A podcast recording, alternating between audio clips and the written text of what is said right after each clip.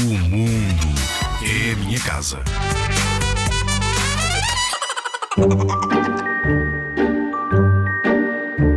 Pensa como uma tartaruga marinha. Qual é a diferença entre um saco de plástico e uma alforreca?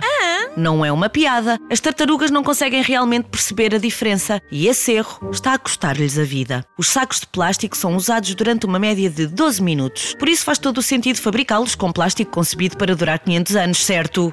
Percebeste o erro nesta lógica?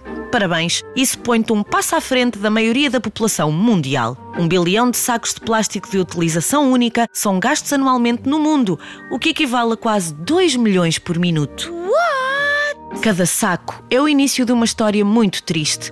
Cerca de 8 milhões de toneladas de plástico vão parar aos oceanos todos os anos. Os animais mais pequenos ficam presos dentro de sacos de plástico e sufocam. Os animais grandes não têm muito melhor sorte. Um tubarão ou uma foca não têm mãos para tirar um saco de plástico que se enrola à volta do seu pescoço. Se um saco de plástico obstruir as guelras de um peixe, este não conseguirá respirar o oxigênio contido na água e sufocará. Os animais marinhos comem cada vez mais plástico. Um estudo feito com aves marinhas descobriu que 9 em cada 10 tinham plástico no estômago. E não era assim tão pouco. Mais de 36 pedaços por ave. A má notícia: somos todos responsáveis pelo problema. A boa notícia: todos podemos ajudar a resolvê-lo. Pequenas mudanças podem fazer uma enorme diferença. A próxima vez que o funcionário de uma loja te perguntar: Quer um saco? lembra-te da tartaruga marinha que existe dentro de ti e diz que não.